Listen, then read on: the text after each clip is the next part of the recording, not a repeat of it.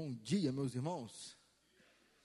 É uma alegria muito grande estar aqui e nós vamos meditar na palavra de Deus juntos nessa manhã. Amém? Eu gostaria de convidar você a abrir a sua Bíblia na carta de Paulo aos Colossenses, capítulo 1.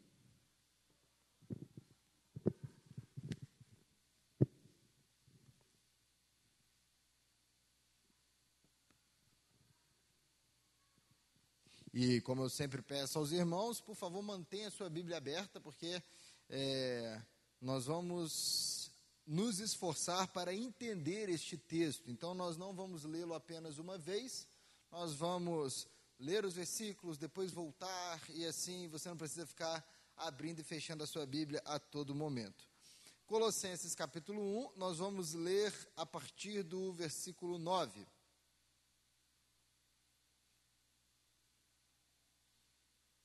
Os irmãos encontraram? Amém? Colossenses. Só o pastor que não encontrou ainda. Mas vamos lá. Pronto, agora o pastor achou. Colossenses capítulo 1. Nós vamos ler do versículo 9 até o versículo 14. Diz assim a palavra do nosso Deus: Por essa razão, desde o dia em que o ouvimos, não deixamos de orar por vocês e de pedir que sejam cheios do pleno conhecimento da vontade de Deus, com toda sabedoria e entendimento espiritual.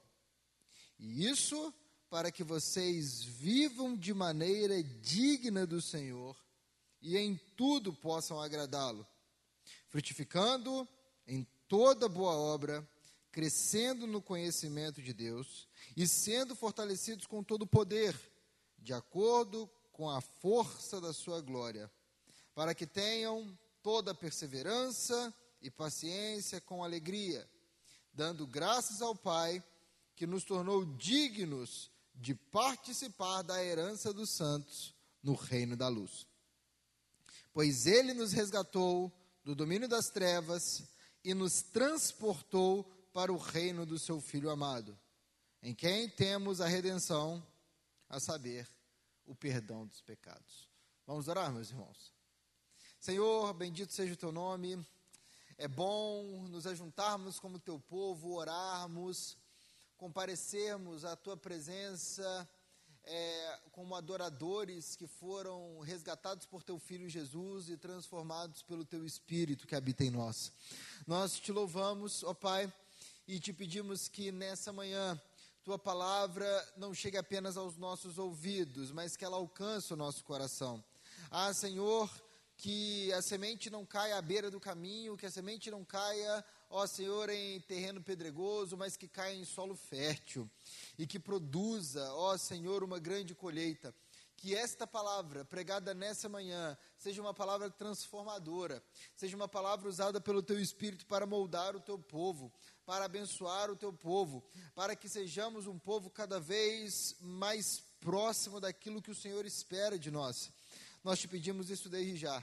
Estamos aqui, Senhor, não por um mero costume, não por uma questão de hábito, estamos aqui, Senhor, porque queremos ouvir a tua voz, porque queremos, Senhor, aprender de ti, queremos ser dirigidos pela tua palavra, que é lâmpada para os nossos pés, que é luz que clareia o nosso caminho. Portanto, Senhor, clamamos a Ti. Fala conosco, para a Tua honra, para a Tua glória, para o Teu louvor. Amém e amém. Graças a Deus. Amém.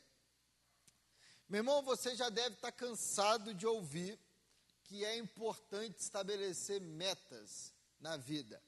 E com certeza você tem algumas metas. Talvez você escreveu essas metas em um papel, talvez estão na sua cabeça, é, mas todo mundo não importa a fase da vida é, na qual esteja vivendo, todo mundo tem metas, todo mundo tem objetivos, todo mundo tem sonhos.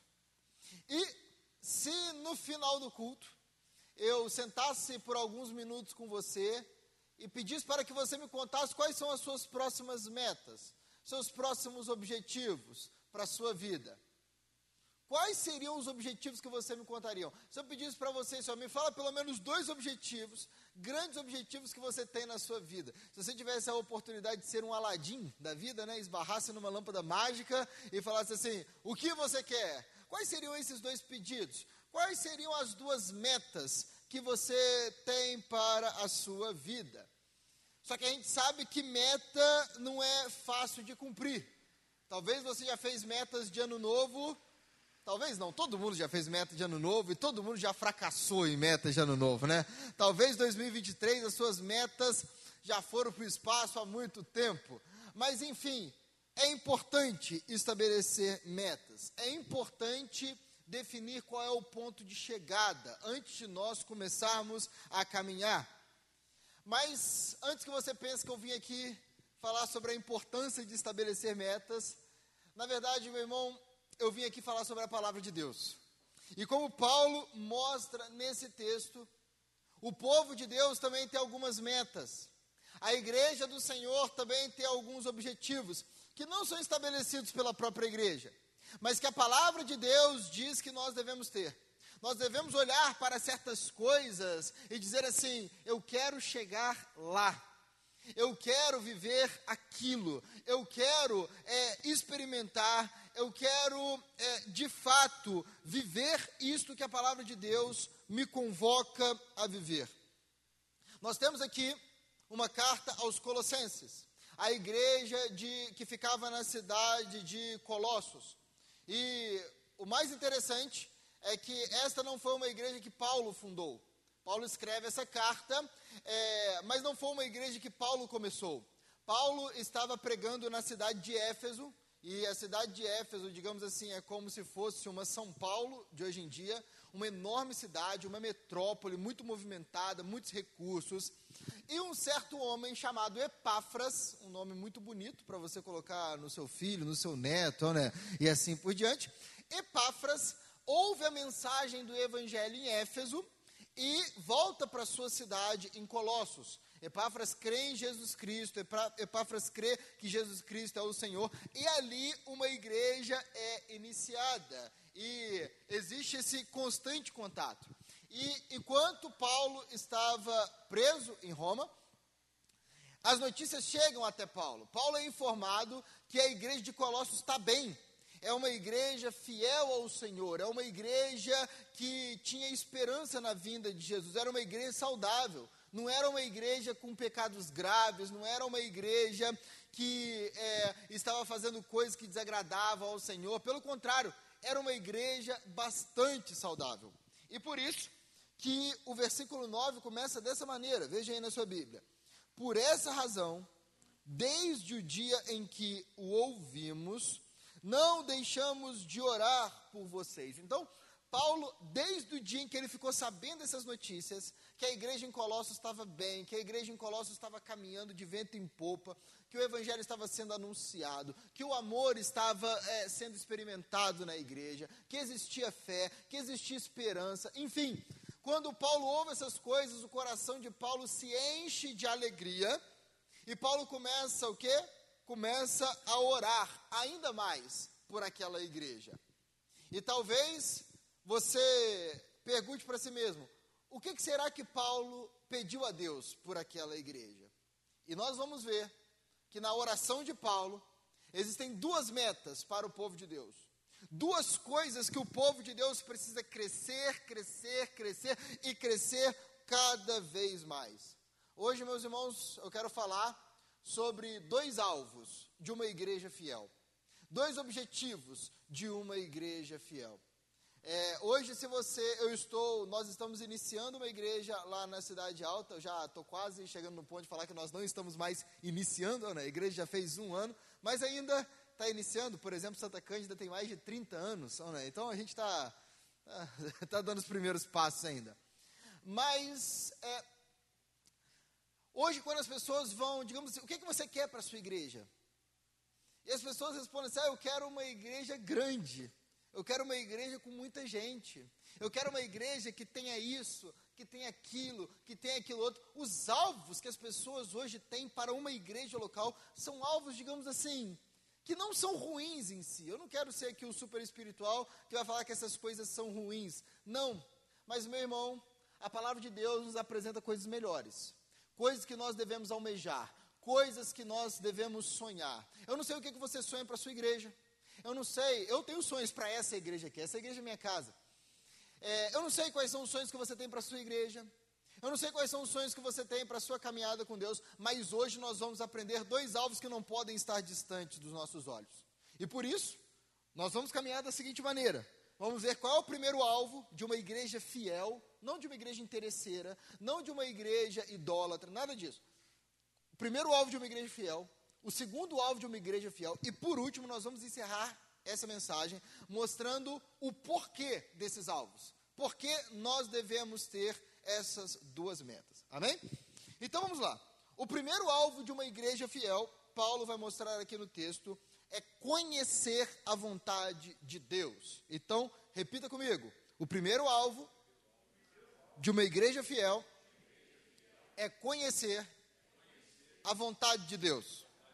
O versículo 9 diz assim: Por essa razão, veja aí na sua Bíblia, desde o dia em que o ouvimos, não deixamos de orar por vocês e de pedir que sejam cheios do pleno conhecimento da vontade de Deus, com toda sabedoria e entendimento espiritual. Meus irmãos, conhecer a vontade de Deus, em termos bem simples, saber o que Deus quer, precisa ser um alvo muito claro. A gente precisa crescer no conhecimento do Senhor.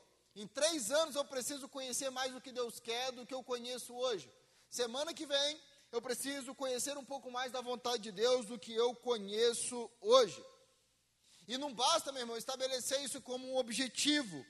A gente precisa avançar em direção a esse objetivo. A gente precisa lutar, se esforçar, suar para conhecer a vontade de Deus.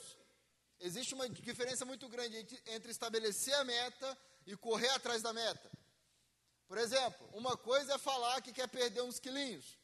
Outra coisa é acordar cedo, pegar o tênis, vestir o short, a camiseta, ir lá para a Avenida Brasil e um, dois, três, quatro, e corre para lá, e corre para cá, vai para a academia. São duas coisas diferentes.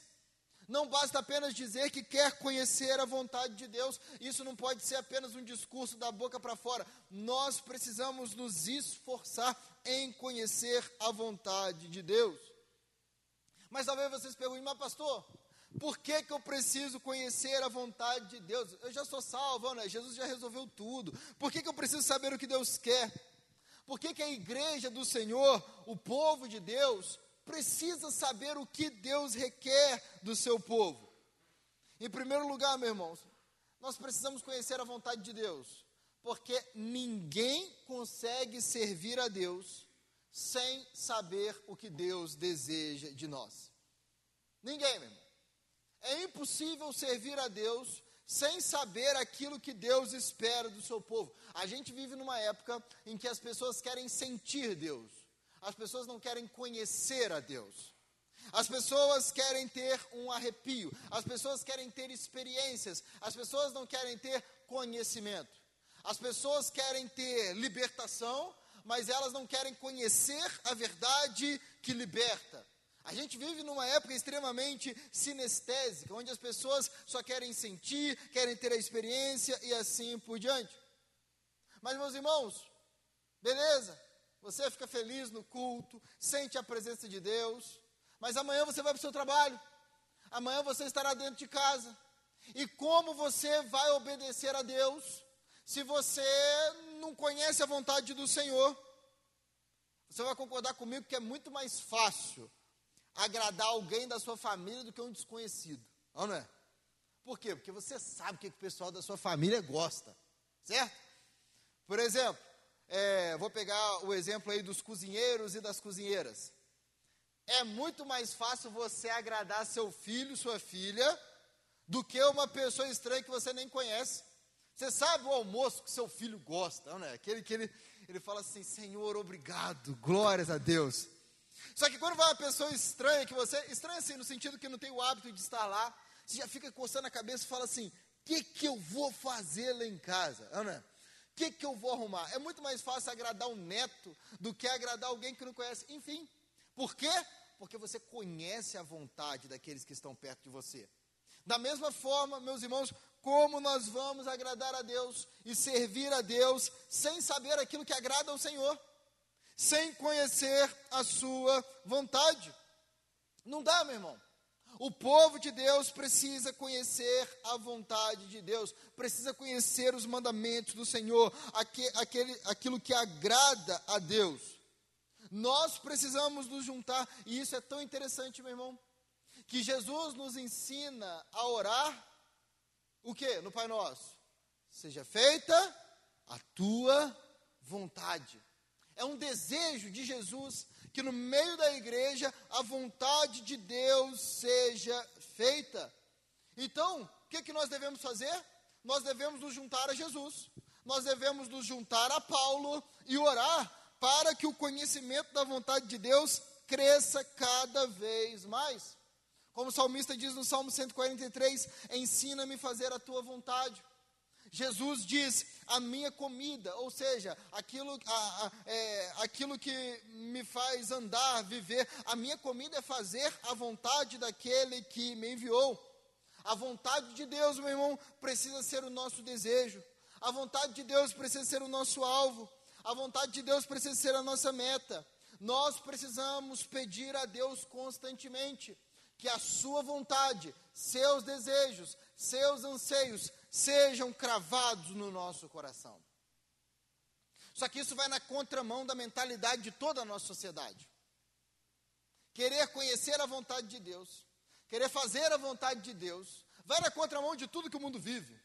Por quê? Porque isso requer uma mentalidade de servo. Isso requer uma mentalidade de submissão.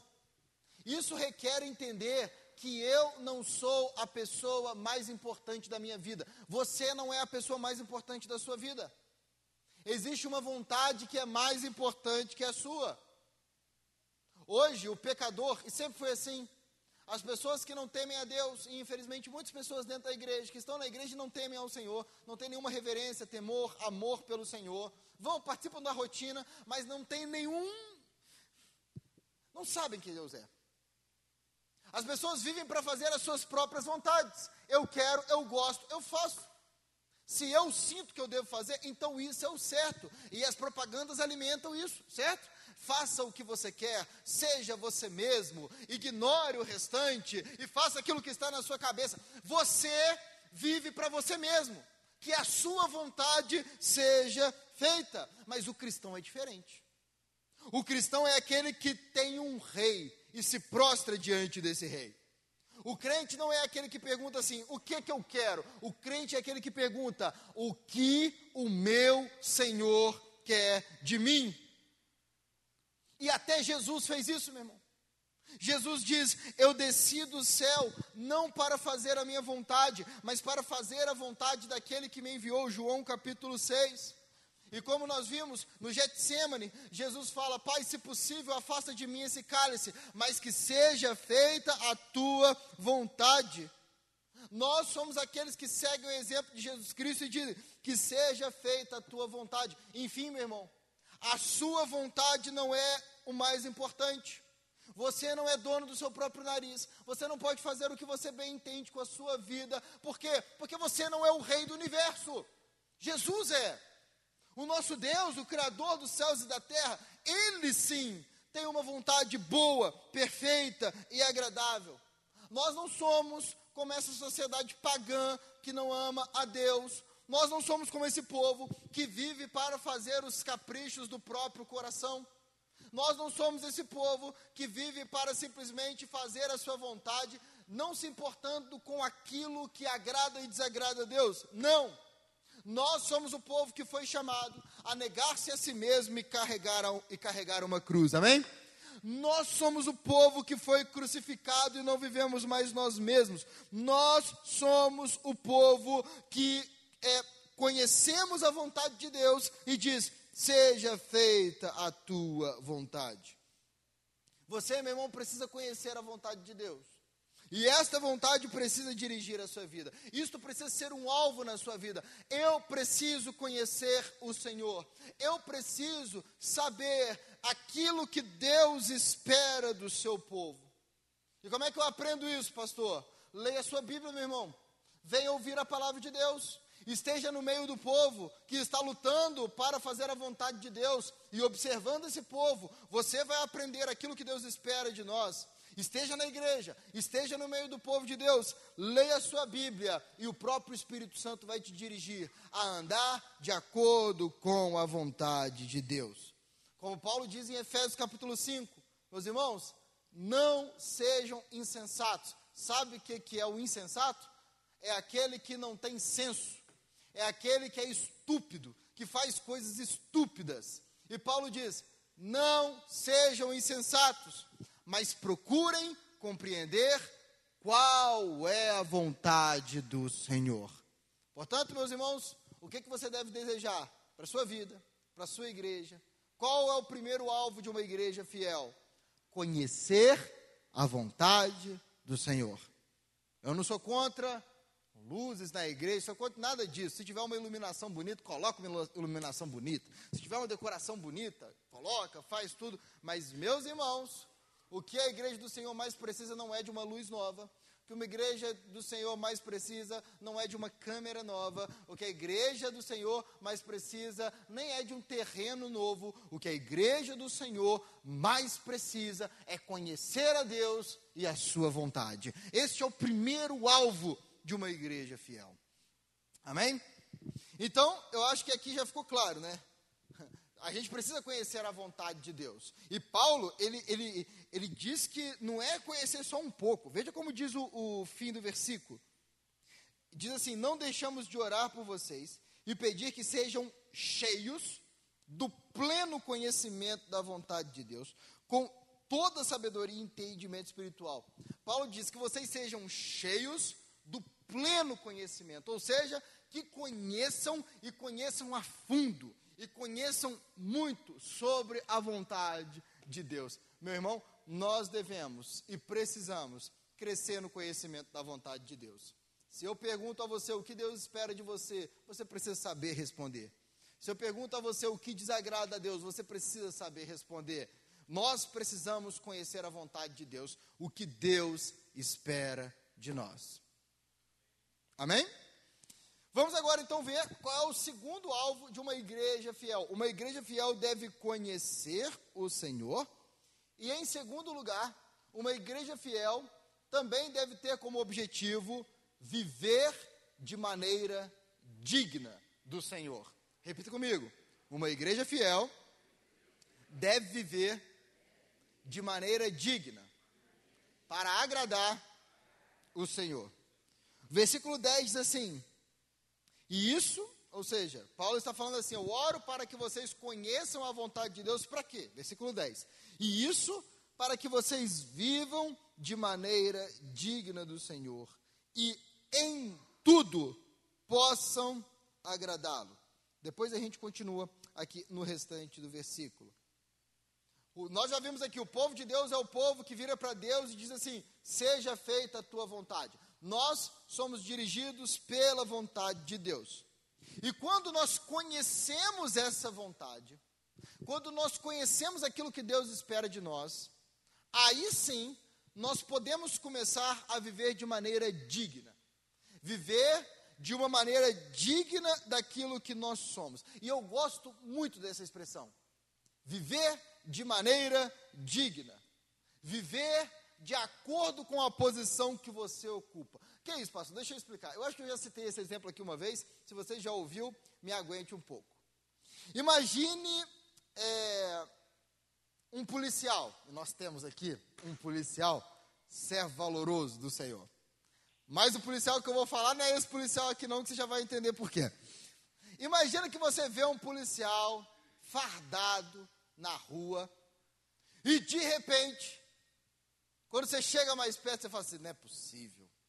O policial está dançando funk, com um cigarro de maconha, dando um trago, ouvindo um funk, e ainda vira para o outro sujeito lá da rua qual é, meu irmão? E aí? Isso é normal para você? Hein? Sabe por quê? Porque o policial não está se comportando de acordo com a posição que ele ocupa. Ele não está se comportando como um policial deve se comportar. Ele não está tendo um comportamento digno da sua posição. A mesma coisa vale para a vida do crente. O cristão não é só alguém que vem na igreja aos domingos. O cristão é um cidadão do reino dos céus. E quem crê nisso, diga amém. E o cristão vive diante de Deus. E como se não bastasse, o cristão, ele é representante de Cristo nessa terra. Ele é um seguidor de Jesus, ele é um embaixador do reino de Deus. E por causa disso, ele não pode viver da maneira que ele quiser. Se um policial não pode se comportar de qualquer maneira, se uma pessoa não pode se comportar de qualquer maneira dentro de um tribunal, um cristão não pode viver de qualquer maneira. Ele precisa viver de acordo com a vontade do Senhor. E por causa disso, essa frase aparece quase como um slogan na Bíblia. Direto, repetidas vezes. Vivam de maneira digna. Essa frase aparece em Tessalonicenses, em Romanos, aqui em Colossenses. Vivam de maneira digna. Conta-se uma história de que Alexandre, o Grande, um grande governante macedônio que viveu é, um pouco antes de Cristo, este governante, certa vez, é, foi trazido à sua presença um soldado que fugiu do campo de batalha. O soldado ficou com medo, porque o outro exército era maior, e falou assim: Quer saber? Não vou lutar essa guerra, não. O soldado fugiu, só que pegaram o soldado. E como você sabe, fugir da guerra, se hoje já é tratado como algo meio que criminoso, naquela época então nem se fala. E aí levaram o soldado diante de Alexandre. E aí Alexandre vira, aquele, aquele soldado ele podia ser morto naquela hora. Mas Alexandre vira e pergunta para ele assim: qual o seu nome? E quando a coisa não podia piorar, qual era o nome do soldado? Alexandre. Aí ficou pior ainda a coisa. O governante ficou furioso, bravo, irritado e falou assim: ou você muda de postura, ou você troca de nome porque você não vai carregar o meu nome sendo um covarde. Carregue o meu nome de forma digna. Meus irmãos, quantas pessoas hoje dizem carregar o nome de Cristo? Quando você fala que você é cristão, é isso, você está falando, eu carrego o nome de Cristo, eu sou um seguidor de Jesus, eu sou um representante de Jesus nessa terra. Quantas pessoas carregam o nome de Cristo, mas estão longe de serem dignos de carregar esse nome? são homens e mulheres maus, são infiéis, são uma vergonha para o reino de Deus, falam que são evangélicos, mas não representam Jesus de jeito nenhum, são impostores, dizem que são cidadãos do reino dos céus, mas são filhos do diabo, por quê? Porque se vestem como filhos do diabo, porque os seus olhos são cheios de cobiça, porque a sua mente é uma fonte de imundície, porque o seu coração não se interessa pelas coisas de Deus, porque o seu coração não ama as coisas que Deus ama, o coração ama aquilo que o mundo ama. São sedentos pelo pecado, são amigos do mundo, estão perto do mundo, amam o mundo, aplaudem o mundo e por causa disso são impostores, são inimigos da cruz de Cristo. São pessoas que dizem fazer parte do povo que ama Jesus, mas não amam a Jesus coisa nenhuma, não vivem como cidadãos do reino dos céus, não vivem de maneira digna do Evangelho. Mas se você é alguém que crê em Jesus, você tem o dever de ser um cidadão legítimo. Você tem o dever de ser alguém que vive como alguém que de fato é um cidadão do reino dos céus, como alguém que de fato faz parte do povo de Deus. Nós, meus irmãos, somos a noiva pura de Cristo. E nós estamos nos preparando para o dia em que nós iremos encontrá-lo. Nós não somos qualquer povo, nós somos a geração eleita, o sacerdócio real, a nação santa, o povo exclusivo de Deus. Então, viva de maneira digna do Evangelho. Viva de maneira digna do Evangelho. Honre o nome que você carrega. Quem conhece a vontade de Deus, E quem ama ao Senhor, ah, meu irmão, vive para agradar a Deus. E essa precisa ser uma meta na sua vida. Isto precisa ser um objetivo borbulhante no seu coração. Eu preciso agradar o meu Deus. Esta precisa ser uma meta dessa igreja. Nós precisamos ser uma igreja que agrada ao Senhor. O principal objetivo da igreja não é a quantidade de curtidas na internet, não é a quantidade de canais é, de inscritos em um canal do YouTube. O principal objetivo da igreja é que Deus se agrade, é que Deus tenha prazer na igreja. Essa precisa ser uma preocupação da sua vida. Eu preciso agradar a Deus. Eu preciso ser como Jesus. Jesus agradava tanto a Deus que quando Jesus foi batizado, os céus se rasgam e o Pai diz: Este é o meu filho amado, em quem eu tenho prazer. Essa precisa ser uma preocupação da sua vida, meu irmão. Paulo diz em, Efe, em, é, em Efésios capítulo 5, perdão, capítulo 4, não entristeçam o Espírito Santo de Deus, com o qual vocês foram selados para o dia da redenção. O povo de Deus não abraça o pecado. Eu sei, você tem vontade de pecar. Eu sei disso. Mas por que nós rejeitamos o pecado? Porque isso desagrada a Deus. Homem, você é tentado a trair a sua esposa. Por que você não trai a sua esposa? Porque você ama a sua esposa. Mulher, você é tentada a fazer coisas que desagradam o seu marido, mas por que você não faz? Porque você ama o seu marido. Povo de Deus, porque nós não abraçamos aquilo que Deus detesta? Porque nós amamos o Senhor. Nós somos como José. José teve a proposta de se deitar com a mulher do seu senhor, com a mulher do seu patrão, e dificilmente alguém ficaria sabendo. Mas a fala de José, quando ninguém está vendo, é: como eu poderia cometer algo perverso e pecar contra o meu Deus? Como eu poderia ofender o meu Deus de tal maneira? Nós precisamos ser um povo que luta, que se esforça para agradar a Deus em tudo na igreja, no trato familiar, no trabalho, na adoração. Nós precisamos cuidar do nosso casamento, primeiramente para agradar a Deus. Nós precisamos ser zelosos na educação dos nossos filhos, em primeiro lugar, para agradar o Senhor nós precisamos trabalhar de forma exemplar, chegando na hora, saindo na hora, sendo extremamente produtivos, porque, em primeiro lugar, para agradar o Senhor.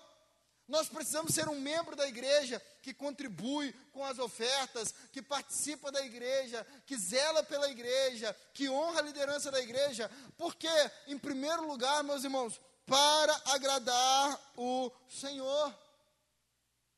E Paulo vai dizer, ele, ele, ele vai explicar aqui o que é viver uma vida digna do Evangelho, uma vida digna do Senhor. Veja o versículo 10, mais uma vez. Diz assim: E isso para que vocês vivam de maneira digna do Senhor e em tudo possam agradá-lo, frutificando em toda boa obra, crescendo no conhecimento de Deus e sendo fortalecidos com todo o poder, de acordo com a força da sua glória para que tenham toda a perseverança e paciência com alegria, dando graças ao Pai que nos tornou dignos de participar da herança dos santos no reino da luz. Como é que é uma vida digna do Evangelho? É uma vida cheia de tudo isso aqui que Paulo falou. É uma vida cheia de boas obras. É uma vida que cresce no conhecimento de Deus. É uma vida cheia de poder. É uma vida, meus irmãos, que tem perseverança, que tem paciência. É uma vida de gratidão enfim, nós precisamos de viver, viver de maneira digna. Nós precisamos ser um povo que honra o nome que nós carregamos. Precisamos fazer isso, meu irmão. Este precisa ser um desejo da igreja. Se o nosso coração não anseia por isso, alguma coisa está errada. Se nós não desejamos conhecer a vontade de Deus e viver de maneira digna, ah, meu irmão, a gente precisa reavaliar as nossas prioridades. A gente precisa ver o que o nosso coração de fato considera um tesouro. Mas esse texto, meus irmãos, poderia sim, ele, na verdade esse texto já poderia terminar aqui. A gente poderia terminar essa mensagem falando assim, olha, corra atrás desses dois alvos. Dedique-se em conhecer o Senhor e viver de maneira digna, e viver uma vida que agrada o Senhor, viver de acordo com quem você é. Poderíamos acabar aqui, orar, irmos para nossa casa e o Espírito Santo, com certeza, já iria trabalhar no nosso coração para que começássemos a correr atrás desses objetivos. Mas o texto não acaba aqui. Paulo vai terminar essa passagem mostrando o porquê o motivo pelo qual nós devemos conhecer a vontade de Deus. O motivo pelo qual nós devemos viver uma vida que agrada a Deus, uma vida digna de quem nós somos. E do versículo 13 até o versículo 14, nós temos um motivo para lutar por esses alvos. Veja o que diz na sua Bíblia, versículo 13. Pois ele nos resgatou do domínio das trevas e nos transportou para o reino do seu Filho amado em quem temos a redenção, a saber, o perdão dos pecados. Por que, que a gente deve conhecer a vontade de Deus? Por que, que nós devemos viver uma vida que agrada a Deus? Porque Deus nos resgatou do domínio das trevas. Porque Deus nos comprou, porque Deus nos salvou, porque Deus mudou a nossa história, porque a nossa vida mudou completamente depois daquilo que Deus fez na nossa vida. Paulo diz aqui: Ele nos resgatou do domínio das trevas. Algumas versões podem dizer do império das trevas. Satanás, meu irmão, tem um reino desse mundo. Ele tem um reino. E este reino é um reino de trevas. E isso daqui não é algo figurativo, é algo real. Tanto que Satanás oferece esse reino para Jesus. Satanás oferece um reino para Jesus sem cruz. Tudo isso te darei se me prostrares e me adorares. Paulo, em Efésios capítulo 6, ele vai dizer que a nossa luta não é contra carne nem sangue, mas contra os dominadores deste mundo de trevas. Ou seja, Satanás tem um governo. Satanás governa. E o reino de Satanás é um reino que amaldiçoa Deus. É um reino que nega Deus. É um reino que rejeita a vontade de Deus. É um reino que fere a criação de Deus. É um reino onde seres humanos são feridos. É um reino onde a natureza é ferida. É um reino onde a vontade de Deus é deixada de lado. E meu irmão, ninguém consegue se libertar desse reino. Imagine um reino com muralhas. E imagine que este seja o reino de Satanás. Ninguém com as próprias forças consegue se libertar, pular as muralhas e se libertar desse reino. Ninguém consegue. O homem não consegue se libertar do reino de trevas é, com a sua própria força. Não adianta pagar penitência, não adianta subir a escada de joelho, não adianta meditar, não adianta chorar, não adianta fazer caridade. Não há nada que, que o homem possa fazer para se salvar. E antes de Jesus, nós estávamos presos neste reino de trevas. Nós éramos controlados, manipulados por Satanás. É Ele quem dita a ordem desse mundo, como diz Efésios capítulo 2. Satanás, meus irmãos, atua nos homens como um homem controla marionetes.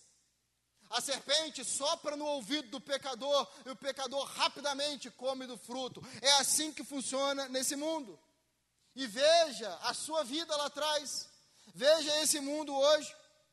O homem vive para o seu próprio prazer.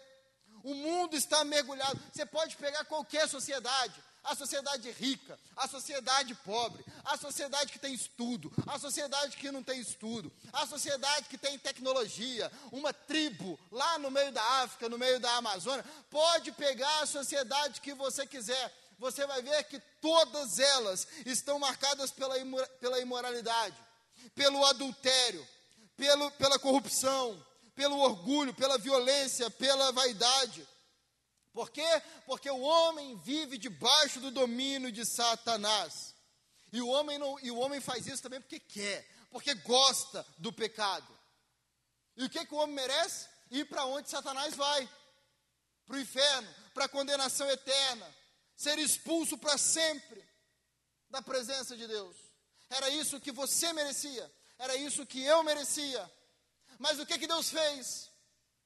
O que que Deus fez, meu irmão? Deus nos resgatou deste império das trevas. Ele não nos lançou no inferno, ele nos amou, ele veio até nós, ele mudou a nossa história. O Deus Todo-Poderoso invadiu o império de Satanás, vindo em uma manjedoura, crescendo. E quando ele veio, meu irmão, ele quebrou as nossas correntes, ele abriu os nossos olhos. Um endemoniado que vivia entre os sepulcros, se cortando, após se encontrar com Jesus Cristo, ele está em perfeito juízo e está como uma nova criatura, um novo homem. Da mesma forma, Jesus é aquele que vem e um dia, meus irmãos, nos liberta e um dia nos salva. Da mesma forma que Israel saiu do Egito e foi para a terra prometida, o nosso Deus nos tirou do império das trevas e nos levou para um novo reino. Jesus é o caminho, a verdade e a vida, e por meio dele, homens e mulheres de toda tribo, língua e nação, cobradores de ônibus, médicos, jogadores, esportistas, trabalhadores informais, homens e mulheres de toda tribo, língua e nação estão sendo retirados do reino das trevas e sendo levados para o reino que jamais terá fim. Então, meu irmão, por que, que nós devemos amar a Deus com todo o nosso coração? Por que, que nós devemos, meu irmão, conhecer a vontade de Deus? Por que, que nós devemos viver de maneira digna para Deus? Porque Deus já nos resgatou. Ele enviou Jesus. E eu tenho certeza que você, se você é um cristão genuíno, você olha para o seu passado e você fala assim: Jesus transformou a minha vida. Jesus quebrou as correntes que me prendiam. Jesus foi aquele que me transformou. E ele fez isso com o seu sangue precioso, que nos purifica de todo o pecado, que nos liberta da nossa condenação. Jesus se entregou para que nós fôssemos livres do pecado, livres do inferno. Jesus se entregou para que nós tivéssemos vida e vida eterna. E a pergunta que fica é: se ele deu tudo por mim, quando eu não dava nenhum motivo para ele me amar, como eu posso me negar a dizer: Senhor Jesus, que seja feita a tua vontade? Senhor Jesus, eu quero viver uma vida que te agrada, porque o Senhor morreu para que eu tivesse a vida eterna. Meus irmãos, deixa eu te falar uma coisa. A gente vive numa época, como eu disse, em que as pessoas têm sonhos para a igreja, que muitas vezes estão distantes daquilo do que a, que a palavra de Deus diz que uma igreja deve sonhar. Talvez você possa se sentir atraído por um movimento. De falar assim, não, ali está bom, aqui está bom, e assim por diante. Meus irmãos, Deus não se impressiona com torres grandes. Deus não se impressiona com isso. Deus não se impressiona com torre de Babel. A torre era gigante. Gênesis 11 fala assim: Deus foi esticar o pescoço, porque aquilo era tão pequeno perto da grandeza dele. Ele foi ver lá embaixo o que estava acontecendo. Deus não se impressiona com templos grandes. Deus não se impressiona com o templo que Salomão construiu. O próprio Salomão fala assim: Senhor, nem os mais altos céus podem conter-te. Sabe o que Deus não rejeita, meu irmão? Um coração quebrantado e contrito. Isso é o que Deus quer. Sabe o que, que impressiona Jesus? Uma fé genuína nele. Isso impressiona Jesus. A ponto de Jesus falar, olhar para uma mulher e falar assim: ó, não vi uma fé desse tamanho em Israel. Meu irmão, queira para a sua vida o que Jesus quer para você. Queira conhecer a vontade de Deus, porque isso sim vai moldar o seu coração. Isso sim, meu irmão, vai te fazer feliz. Salmo 1 diz assim: Quem é o homem feliz? É aquele que medita na lei do Senhor de dia e de noite. Viver uma vida que agrada ao Senhor, isso sim é o que vai trazer, de fato, alegria ao seu coração. Isso sim é que vai trazer paz para a sua alma. Portanto, é, eu comecei essa mensagem perguntando se no final do culto eu conversasse com você. E você me falasse quais são os objetivos da sua vida. Talvez você falasse coisas que não são ruins. Ah, pastor, eu gostaria de ser promovido para dar uma condição melhor para a minha vida. Tem nada de para minha família. Tem nada de errado nisso, meu irmão. Queira ser promovido, queira ter condições melhores para cuidar da sua família. Ah, pastor, eu gostaria tanto de viajar. Isso não é errado, meu irmão. Queira viajar, queira, mas isso não está no topo da lista. Não está. O que, que uma igreja do Senhor de fato precisa querer? Precisa querer conhecer a vontade de Deus e viver uma vida digna de quem nós somos. Nós não somos mais cidadãos do império das trevas, nós somos filhos do Deus Altíssimo. E somos isso por causa daquilo que Jesus fez por nós. Então, sonde o seu coração nessa noite. Oh, perdão, nessa manhã. É o costume, tenho pregado muita noite. Mas sonde o seu coração nessa manhã. Olha para o seu coração e fala assim: será que eu tenho isso como objetivo? Quanto que eu tenho lutado para conhecer a vontade de Deus? Talvez a sua Bíblia está lá na gaveta há muito tempo já. Talvez você já foi alguém que lia a sua Bíblia todo dia e hoje não lê nenhuma vez por semana. Talvez você já foi alguém que tinha sede de conhecer o Senhor. Talvez você já foi alguém que lutava para viver de maneira santa. Era como Daniel, que não queria se corromper, estava na Babilônia, mas eu não sou daqui. Eu estou na minha sala de aula, mas olha, é, eu não vou tratar mal as pessoas, não vou, mas eu não participo dessa mesa impura que eles participam, não. Eu sou diferente, é, eu, eu faço parte do povo de Deus. Talvez você não tenha vivido de maneira digna. Talvez você tenha carregado o nome de Cristo e feito coisas que filhos do diabo fazem. Meus irmãos, nós precisamos ser uma igreja fiel o alvo de uma igreja interesseira, ah, é, são coisas materiais mesmo, é isso aí. Mas os alvos de uma igreja fiel, de uma igreja que ama o Senhor, é conhecer a Deus e viver uma vida que o agrada. Que você saia daqui nessa manhã decidido a ter essas duas coisas como um alvo, como uma linha de chegada que você quer se aproximar cada vez mais, até o dia em que nós não conheceremos em parte mas nós o veremos como ele é. Até o dia em que estaremos em um reino onde a vontade de Deus vai ser feita na terra como é feita no céu. E quando esse dia chegar, que você seja alguém fiel, alguém que viveu uma vida procurando compreender qual é a vontade do Senhor e se esforçando para viver de maneira digna, como um cidadão do reino dos céus. Eu quero convidar você a ficar de pé, nós vamos orar.